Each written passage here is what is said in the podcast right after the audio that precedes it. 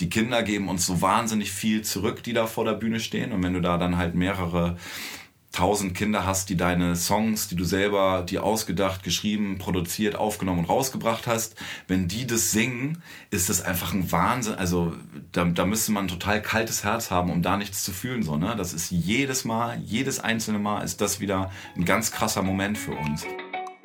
Herzlich willkommen zu einer neuen Folge vom Lugard Podcast. Mein Name ist Finn, ich bin Redakteur und Musikpädagoge und bespreche in diesem Podcast mit verschiedenen Gästen, wie man so richtig guten Musikunterricht macht und ich möchte hören, was sie gerade so bewegt. Heute spreche ich mit Flo von der wohl angesagtesten Band für 6- bis 12-Jährige gerade. Flo von Deine Freunde. Vielleicht kennt man ein paar Songs wie Schokolade oder Hausaufgaben. In diesem Gespräch erzählt Flo mir, wie er sich beim Songwriting in sein kindliches Ich zurückversetzt und nach Gemeinsamkeiten zu den Kindern sucht, mit denen er heute so zu tun hat. Dann geht es darum, dass es nur ganz, ganz wenige Themen gibt, über die er überhaupt nicht schreiben würde. Er hat sogar einen Song über Fontanellen schon gemacht. Außerdem beantwortet Flo, der ehemals auch Juror bei The Voice Kids war, ob er eigentlich seine eigenen Kinder dorthin schicken würde und wie er es findet, wenn Kinder seine Songs in der Schule singen und spielen.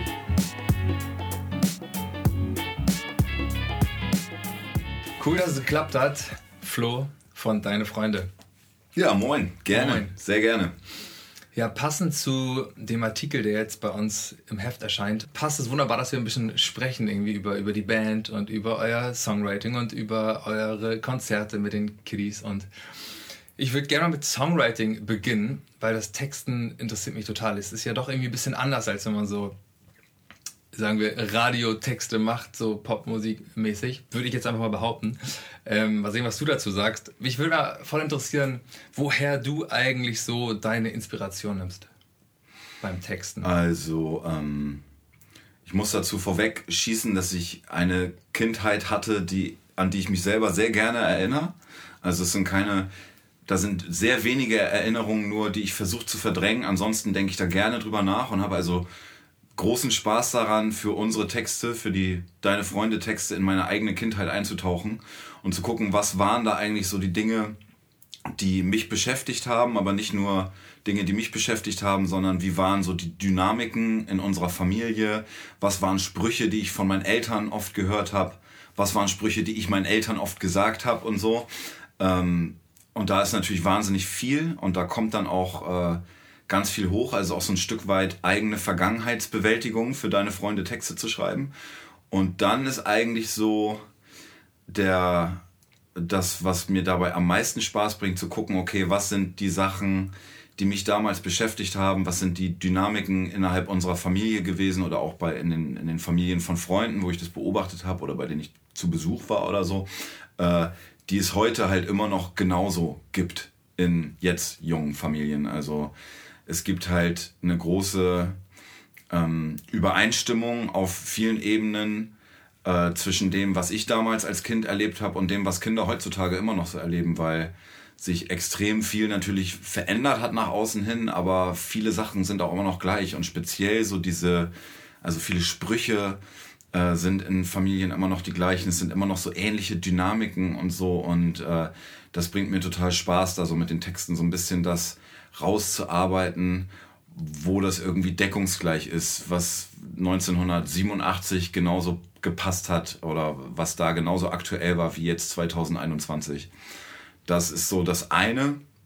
Dann unterhalte ich mich mit Lukas und Pauli ganz viel über, wie die ihre Kindheit wahrgenommen haben. Und da stellen wir dann auch immer wieder fest, eigentlich bei jedem Album, und jetzt arbeiten wir ja mittlerweile schon am siebten, dass es ganz viele so Momente gab in unserer eigenen äh, Kindheit, die wir für sehr einzigartig gehalten haben oder sehr so, also es geht auch ins Negative, dass man so denkt, äh, oh, oh Gott, irgendwie, so, so schlimm ist es nur bei uns zu Hause. Und dann fängst du an, dich mit anderen Leuten zu unterhalten oder mit Freunden oder so und stellst dann fest, ah nee, warte mal, das, bei euch war das ja genauso mhm. irgendwie. Ne? Und das ist dann auch so, es kann auch, äh, kann auch sehr schön sein festzustellen, dass so dieses Chaos und dann manchmal auch die, die unschönen Seiten, die es zu Hause gibt, wenn man sich streitet, wenn man sich anschreit oder sonst was, dass man halt doch nicht die schäbigste Familie von allen äh, äh war damals oder Teil davon war, sondern dass es halt in keiner Familie perfekt zugeht. Und das ist ja irgendwie auch so ein schöner, tröstender Gedanke. Und daraus dann wiederum Songs zu machen, mit denen sich noch andere Leute angesprochen fühlen, die vielleicht auch das Gefühl haben oder vorher das Gefühl hatten, die sind alleine mit etwas und dann durch ein Lied oder so merken, nee, wir sind doch nicht alleine. Das ist ja was total, es kann ja was Schönes und wirklich Tröstendes haben. Und äh, dann ist Humor halt noch eine ganz wichtige Komponente bei uns, dass wir eigentlich es gibt ja nichts, was man nicht ansprechen kann. Auch die, die etwas hässlicheren Seiten des äh, Zusammenlebens lassen sich ja am besten mit ein bisschen Humor und mit einem, äh, äh, mit so einem, ja, mit so einem kumpeligen, ach komm, ist doch schon okay, geht uns doch allen so ansprechen. Ja. Ja, ich finde das so, so beeindruckend, wenn man eure Texte hört, dass es so nicht albern kindermäßig ist, sondern als erwachsener Mensch, wie ich es jetzt bin, höre mir die Texte an und lache mir auch einen ab bei ja, Schicker Schleppen zum Beispiel so. Ja. Und gleichzeitig trefft ihr damit voll den Nerv der, der Kinder, die ähm, es genauso abfeiern. Es ist irgendwie eine ziemlich große Schnittmenge, die ihr da erreicht. Ja, die, da sind wir auch so im Laufe der Zeit hingekommen. Das war vielleicht auf dem ersten Album, also da gibt es auch schon so diese Momente, aber wir haben dann auch im Laufe der Zeit verstanden, dass die Eltern halt auch mit zu unserem Publikum gehören. Das haben wir dann vor allem bei den, bei den Live-Konzerten gemerkt, dass sie halt eben nicht hinten irgendwo stehen und am Handy hängen oder so, sondern dass die auch Spaß an der Musik haben. Und dann haben wir das alles so ein bisschen, dann haben wir das auch mit, also mehr mit berücksichtigt beim, beim Produzieren und beim Songschreiben, dass wir wussten, ah, okay, die Eltern hören auch mit, also bauen wir auch mal hier und da vielleicht so einen Gag für die ein oder so der dann wiederum aber auch von den Kindern verstanden werden kann. Also es ist irgendwie. Das stellt mir gar nicht so leicht vor, die Menge zu finden. Ja, das ist auch weniger durchdacht, als es jetzt vielleicht klingt. Das ist eher so ein. Ich schreibe die Texte sehr intuitiv und es waren auch schon ganz viele Sachen dabei, wo ich mich gefragt habe oder wo wir uns als Band gefragt haben, kann man das jetzt so machen? Erklärt sich das von selber oder ist es vielleicht nur unser eigener spezieller Humor? Ähm, der sich nach draußen ganz schwer nur transportieren lässt. Aber es war dann eigentlich echt in 99 Prozent der Fälle so, dass die Kinder und auch die Eltern uns rückgemeldet haben, dass sie das total verstehen und äh, haben uns also auch im Grunde herausgefordert, da immer weiterzugehen und sich immer noch einen, einen Schritt weiter zu trauen und eben nicht alles so auf den allerersten Blick verständlich zu machen, sondern so ein paar Sachen sind auch dabei, mit dem man sich vielleicht ein bisschen näher auseinandersetzen muss, bis man checkt, wie wir das gemeint haben oder so. Aber das bringt ja auch Spaß und man muss das auch gar nicht immer alles so. Du gibst ja auch keine Anleitung mit, äh, wie du Musik zu konsumieren hast oder so, sondern dass äh, die Kinder verstehen intuitiv viel, viel mehr, als man den oft von außen hin so zumutet. Und da haben wir jetzt auch in den letzten zehn Jahren motiviert durch unser Publikum uns immer getraut, so einen Schritt weiter zu gehen, weil die einfach doch mehr drauf haben, als man oftmals denkt. So.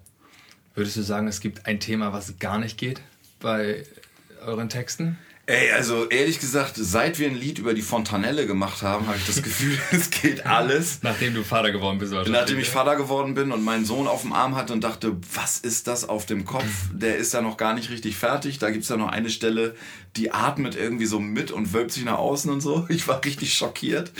ähm, bis ich dann natürlich erfahren habe, dass alles, dass das ganz normal ist und so. Aber als wir diesen Song dann geschrieben haben, äh, einfach ein Lied über die weiche Stelle am Kopf eines Babys, so äh, eines Neugeborenen.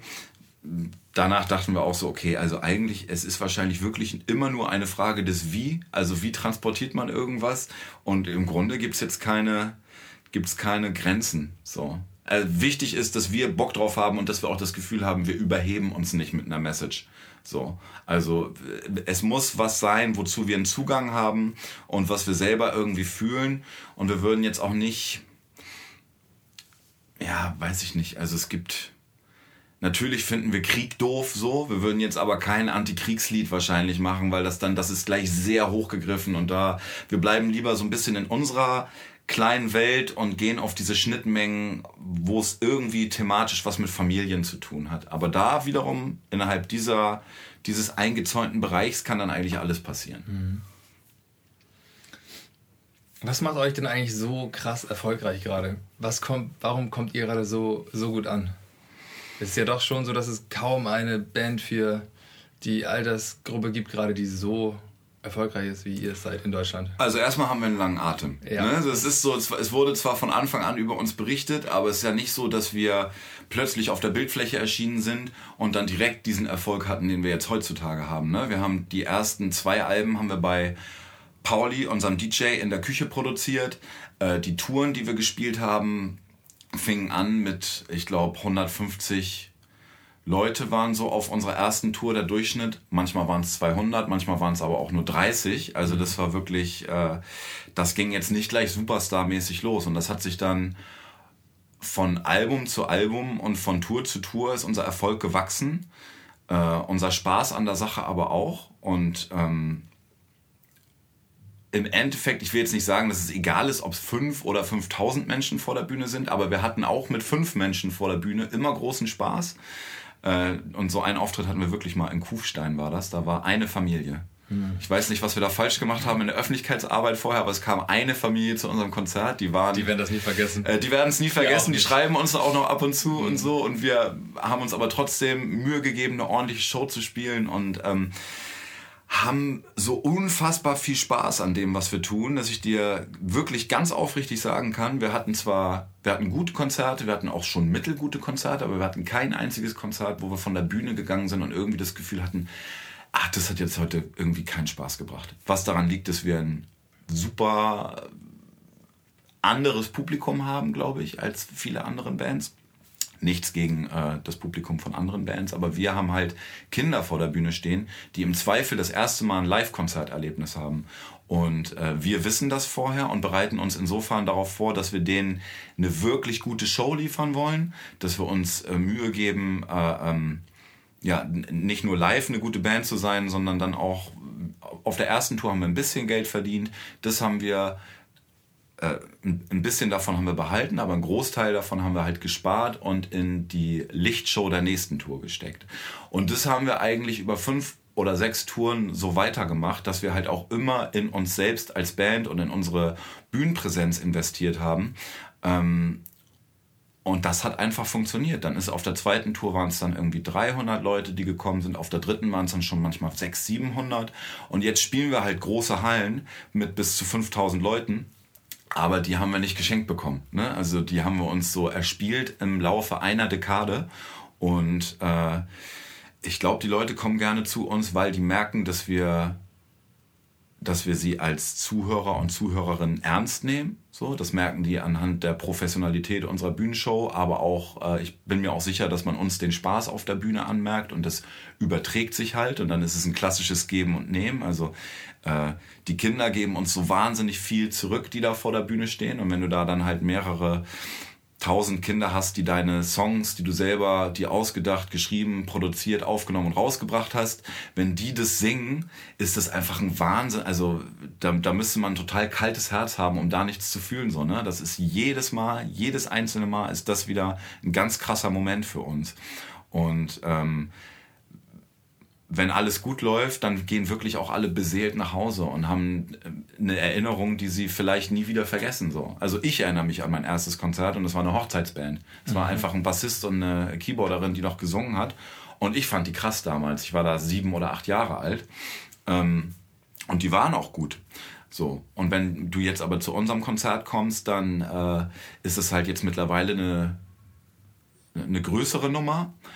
Ähm, und du, du, bekommst halt eine Show, die, wo du von außen nicht sagen könntest, ob das nicht auch was für Erwachsene sein könnte. Also wir geben uns nicht weniger Mühe, weil es für Kinder ist. Im Gegenteil, wir denken, okay, wir haben jetzt die Chance, uns in diese jungen Gehirne für immer einzubrennen. Lass uns das richtig machen. Lass uns das richtig geil machen.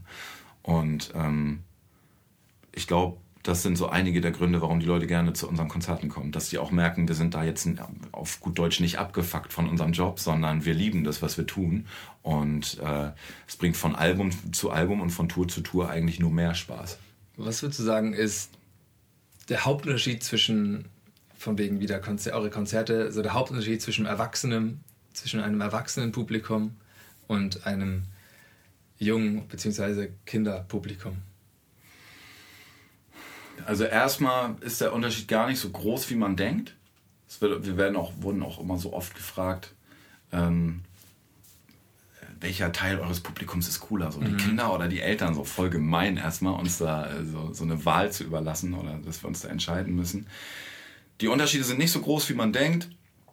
Und ähm, das Einzige, was halt wirklich spürbar ist, ist, dass Erwachsene, glaube ich, generell ein bisschen besser es sich nicht anmerken lassen, wenn, wenn was nicht so cool ist oder so.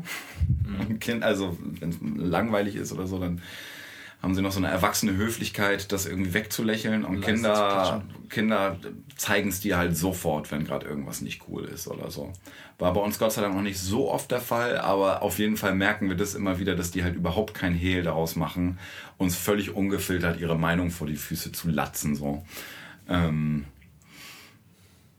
und bei unserem Publikum gibt es vielleicht noch den Unterschied, dass wir ganz oft also Erwachsene haben im Zweifel schon sehr viele Konzerte besucht und haben da schon vieles erlebt. Und wir haben ganz oft so dieses, okay, dass wir so sehen, jeder zweite von euch, der hier gerade vor der Bühne steht, ähm, ist gerade zum allerersten Mal auf einem Konzert. Und die sind dann halt, die machen Riesenaugen und sind, müssen das erstmal so, brauchen erstmal so drei Lieder, um überhaupt zu checken, was hier los ist so.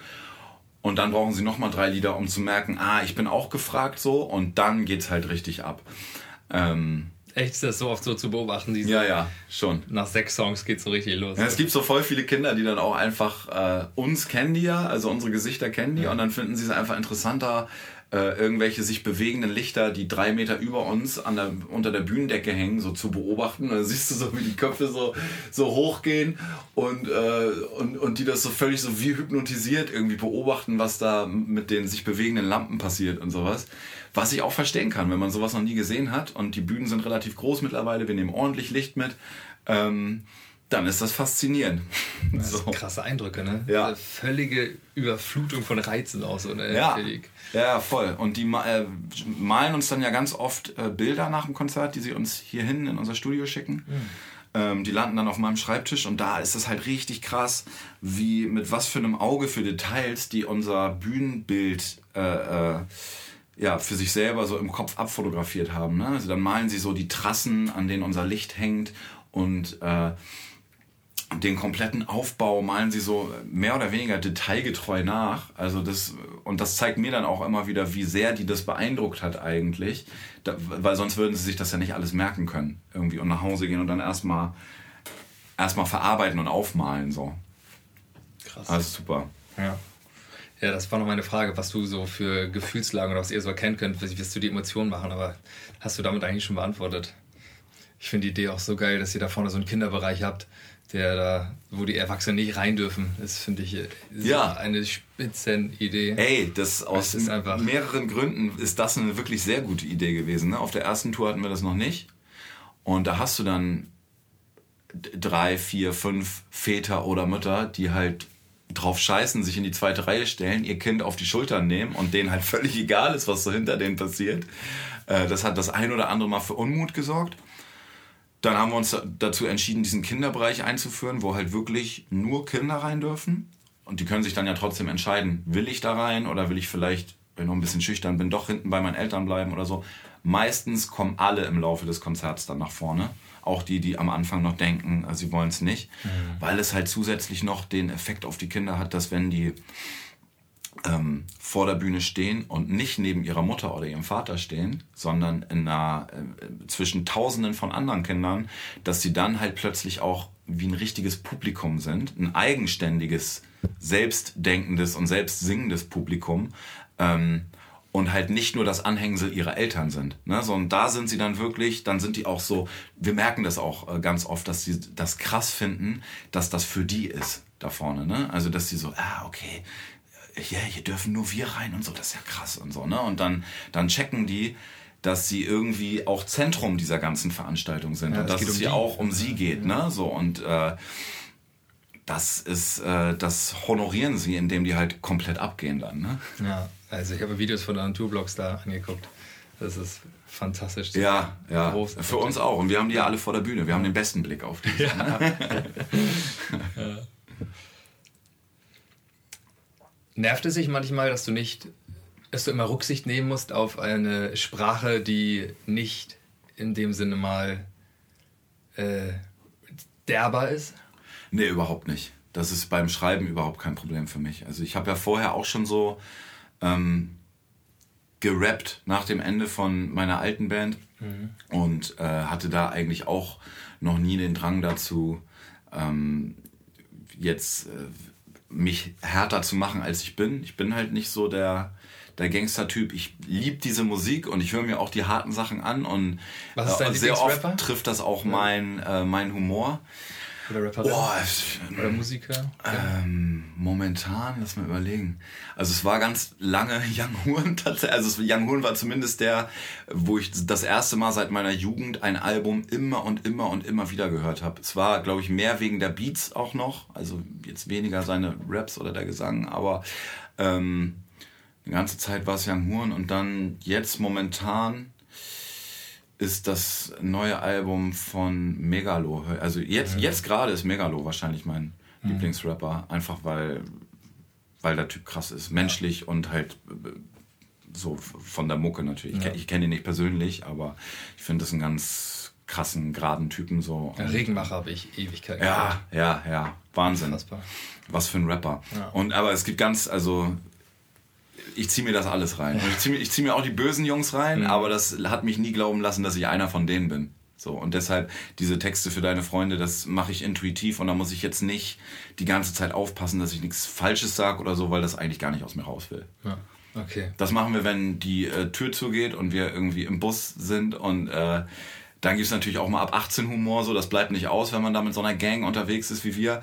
Aber ähm, das ist dann wirklich einfach Humor hinter verschlossenen Türen und äh, muss ich mich jetzt nicht zusammenreißen oder zensieren, dass ich sowas nicht auf Platte packe oder so. Ja. Ähm, ich würde voll gerne mal mit dir darüber sprechen. Wir machen es ja so im Verlag, dass wir die Songs von euch nehmen und sie so aufbereiten, dass sie dann in der Schule von den Kindern mehr oder weniger freiwillig gesungen werden. Im besten Fall freiwillig. Im besten Fall freiwillig, ja. aber es ist halt immer noch Schule. Und es gibt immer noch den, den, Lehrer oder die Lehrerin, die sagt so, wir machen heute den und den Song von Deine Freunde. Ja. Ähm, und wie findest du das, wenn Songs von euch ähm, irgendwie von der reinen Freizeitbeschäftigung zu Schulthemen werden?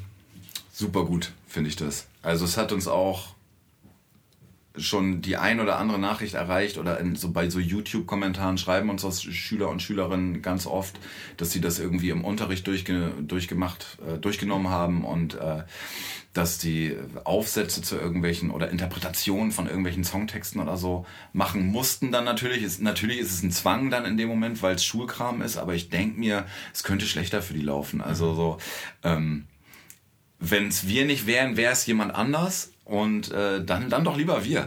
Also ich finde es ich find's gut, ich finde es cool. Wir haben da auch schon echt super tolle Erfahrungen mitgemacht. Wir haben vor vier Jahren oder so waren wir in Italien, wo äh, haben, haben so ein Goethe-Institut-Austausch gemacht und da gab es Schulklassen, allerdings zwischen 12 und 18 Jahren, weil vorher haben die noch kein Deutsch. Äh, Kinder zwischen 12 oder Jugendliche zwischen 12 und 18 Jahren, die halt unsere Songs äh, behandelt haben im, Deutschunterricht. Und da haben wir dann drei Konzerte gespielt vor jeweils auch so 800 bis 1000 äh, italienischen Schülern.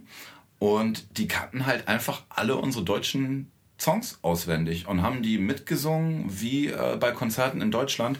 Noch, also bis auf den kleinen skurrilen Unterschied noch, dass die viel älter waren als unser eigentliches Publikum. Ne? Es waren halt schon richtige Jugendliche, so die hier in Deutschland dann schon zu cool für uns wären oder schon längst äh, andere Sachen pumpen wahrscheinlich. Mhm. Aber ähm, also das war Wahnsinn, ne? Und da war das auch, da waren wir Unterrichtsgegenstand. Die haben sich ein halbes Jahr vorher mit unseren Songs auseinandergesetzt und kannten dann wirklich einfach fast alles und sind und sind dann komplett durchgedreht bei den Konzerten so.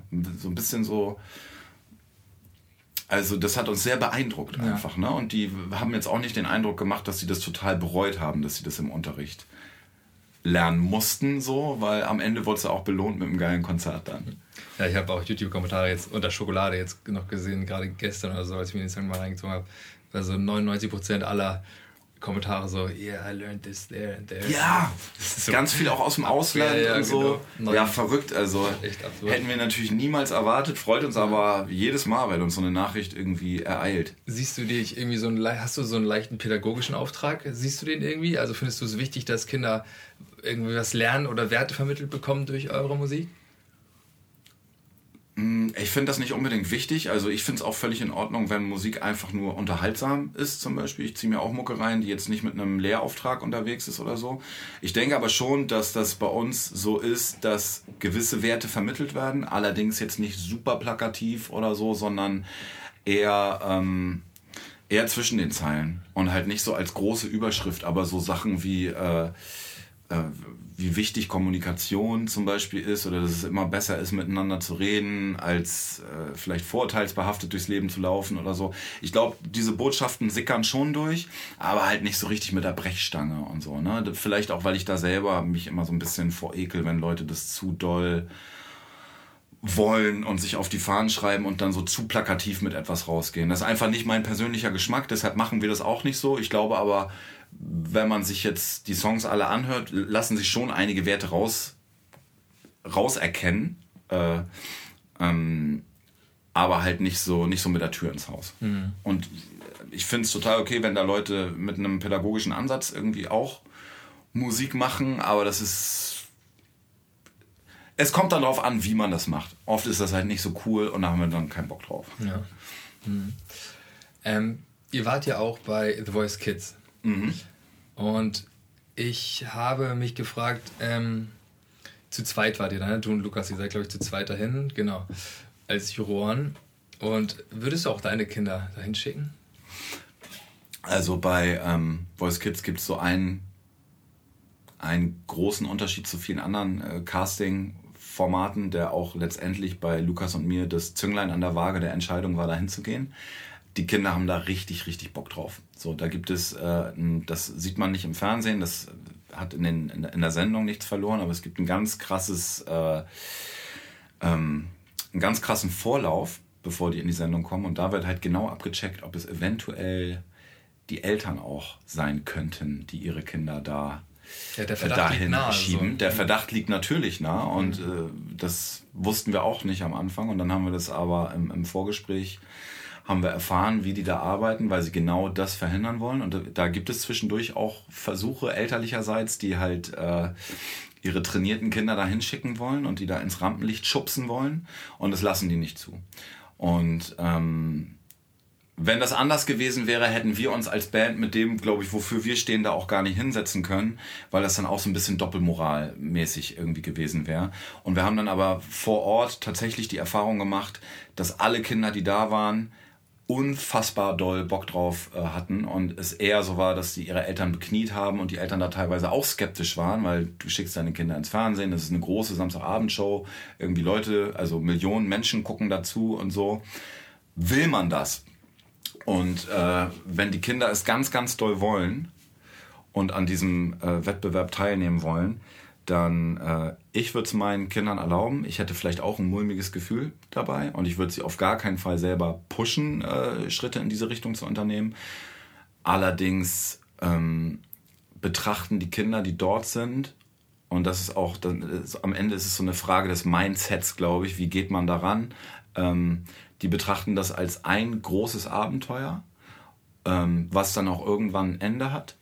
Und ich kann jetzt nicht für alle sprechen, aber keins der Kinder, die ich dort kennengelernt habe, hat es als Karriere-Sprungbrett oder so gesehen. Also da bestimmt wollen die alle weiter Musik machen und weiterhin singen, aber es gibt ja am Ende jetzt für den Gewinner oder die Gewinnerin auch keinen Plattenvertrag oder hey, wir bringen dich groß raus und rauben dir deine Kindheit oder so, sondern äh, nach dem Finale ist die Geschichte vorbei.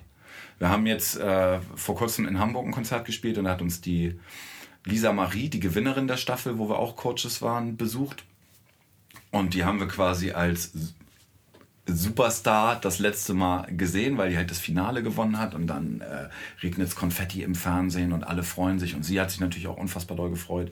Und jetzt, als wir sie getroffen haben, war sie einfach wieder ein ganz normales Mädchen, was zur Schule geht, was da mit ihren Freunden war und ähm, auch offensichtlich keine nachhaltigen Schäden davon hatte, dass sie in eine Fernsehsendung gegangen ist.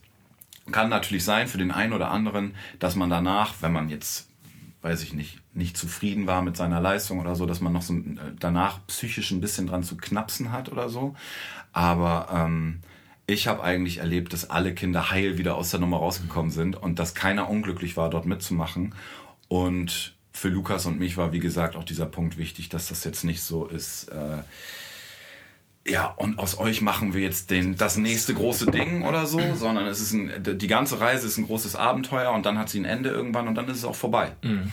Und das haben die Kinder eigentlich cool mitgemacht. Insofern, jetzt habe ich sehr, sehr lange geantwortet. Ich würde es meinen Kindern erlauben, wenn sie wirklich ganz, ganz doll den Wunsch haben, bei einer Fernsehshow dabei zu sein und zu singen, okay, dann mach es. Aber ich würde sie halt niemals in so eine Richtung pushen. Ich habe noch so eins, zwei Sachen. Einmal würde mich voll interessieren, ob du deine Arbeit in der Kita vermisst und ob du dir vorstellen könntest, da wieder hin, zurückzugehen. Du bist wahrscheinlich öfter mal gefragt. Aber Ach geht, ne? Ja. Wurde ich eigentlich noch nicht gefragt bis jetzt.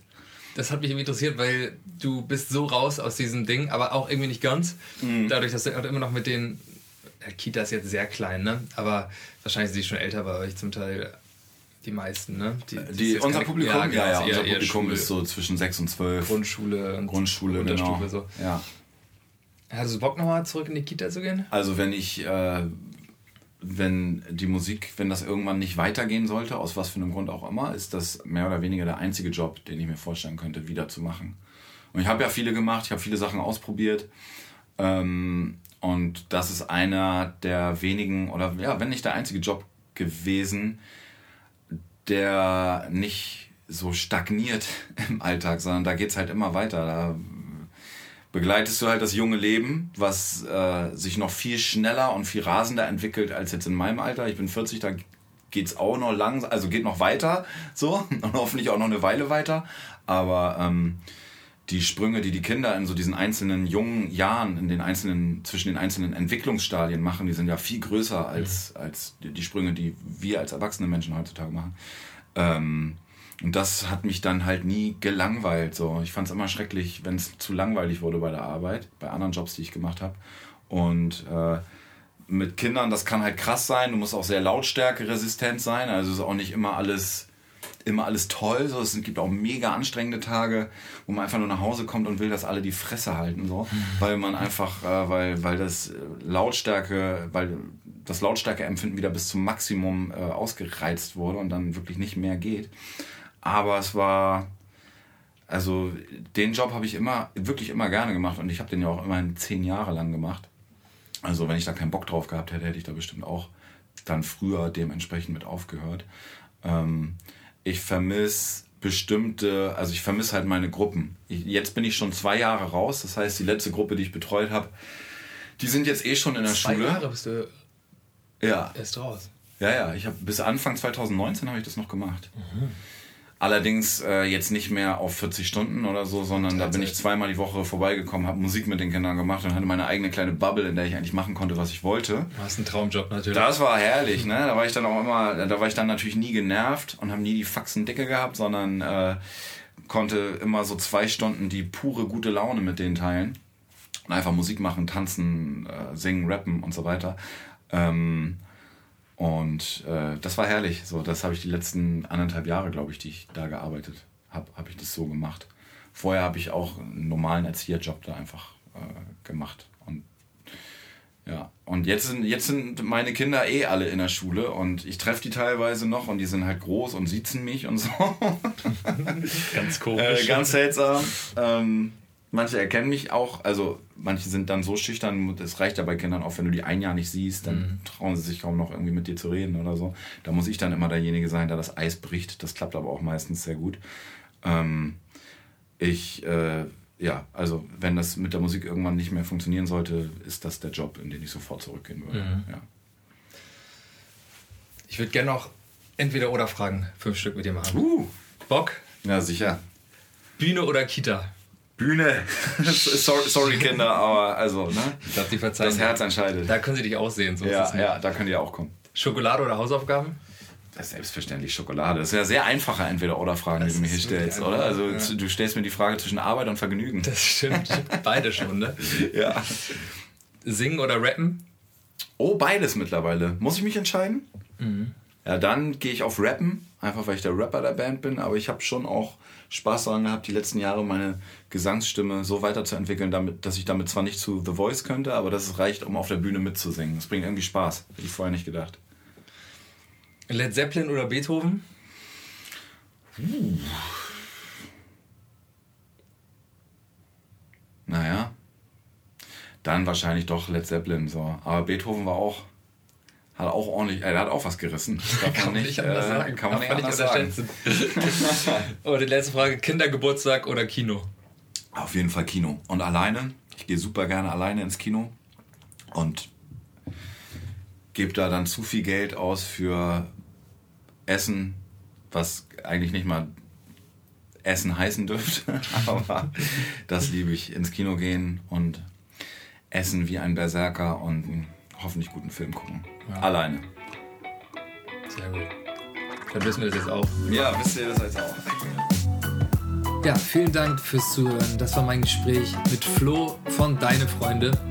Schreibt uns doch gerne unter podcast.lugard-verlag.de, wie euch die Folge so gefallen hat und was für Themen ihr gerne mal besprochen haben möchtet oder welche Gäste ihr so gerne mal da hättet. Vielen Dank fürs Zuhören und bis bald. Macht es gut. Oh, Euer Finn.